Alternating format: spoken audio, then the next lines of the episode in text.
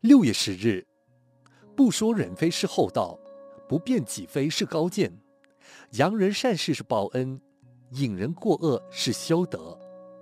由于善人被人欺，恶人被人怕，一般平民百姓的心中不免产生疑问：究竟是做善人好，还是做恶人好呢？善门难开，善人难做。难道这一个时代，这一个社会都不要善行、善事、善人了吗？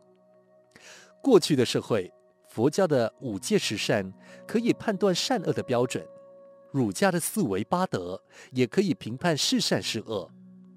而今旧有的道德观念已被人打倒，所以善恶之行已经不容易判断了。现在的社会都看人玩弄小聪明，为自己隐恶扬善。为他人隐善说恶，善恶从自我来出发，实为不公。我们看今日世界上许多受奖的人士，当中固然有许多清廉正直之士受到表扬，但是也有许多真正行善者不敢自我推荐，所以一些善转门路、喜好自我吹嘘的人纷纷上台领奖，而真正的贤能正直之士，只有在台下观望。